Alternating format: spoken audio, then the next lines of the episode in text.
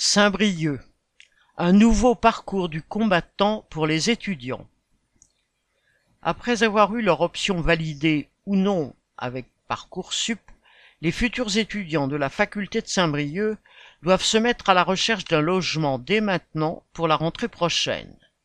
Et là, de nouvelles difficultés s'annoncent, la fermeture de la résidence de Guernougan en 2022 ayant restreint les possibilités réelles d'hébergement.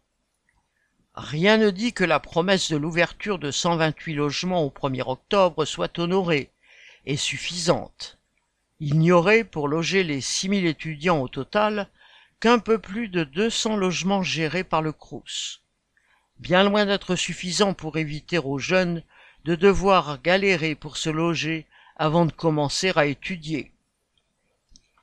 Correspondant Hello.